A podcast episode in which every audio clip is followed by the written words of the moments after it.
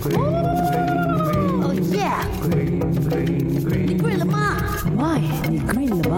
哎呀呀，喊我小眼睛戏服啊！为什么每次都说聋哑人士、聋哑人士？为什么耳聋的人也一定会是哑巴的吗？那答案呢是不一定的哦，要看到底是语前聋还是语后聋。所谓的语后聋呢，本身就是以有语言的基础的，只是因为某种原因呢造成了耳聋。早期是还可以说话的，但是如果不及时采取一些措施的话呢，以后会因为反应迟钝，慢慢的就说话不清楚，不愿意说话交流了。如果是语前聋的话呢，比如说刚出出生的 baby 检查出来有耳聋的这个情况，由于没有听过声音或者是音节、语言等等，如果不及时通过这个助听设备或者是语言训练来呃去做治疗的话呢，到了要说话的年龄也是不会说话的。所以当人已经聋了之后呢，内耳听神经接收不到声音的信号刺激，就无法将声音呢传递到大脑当中的。时间久了之后呢，大脑负责收集的声音的这个部分就会失去了功能，就是失去对语言基础理解的功能，慢慢的就会全部失去语言理解的能力，没有了输入的参照，也辨别不出来别人和自己说的是什么，渐渐也就失去了全部的语言说话的功能。简单举个 example，平时在进行跑步锻炼的人，那个每天跑八百米的马拉松不成问题嘛，因为你每一天都在锻炼，每天都在强化嘛。但是如果长时间我不让你锻炼、不运动的话，慢慢的你就会失去原有的运动体魄。如果是长期躺在床上的人，肌肉没有得到充分的锻炼，慢慢的也因为肌肉萎缩，到最后甚至连最基本的走路就不会了。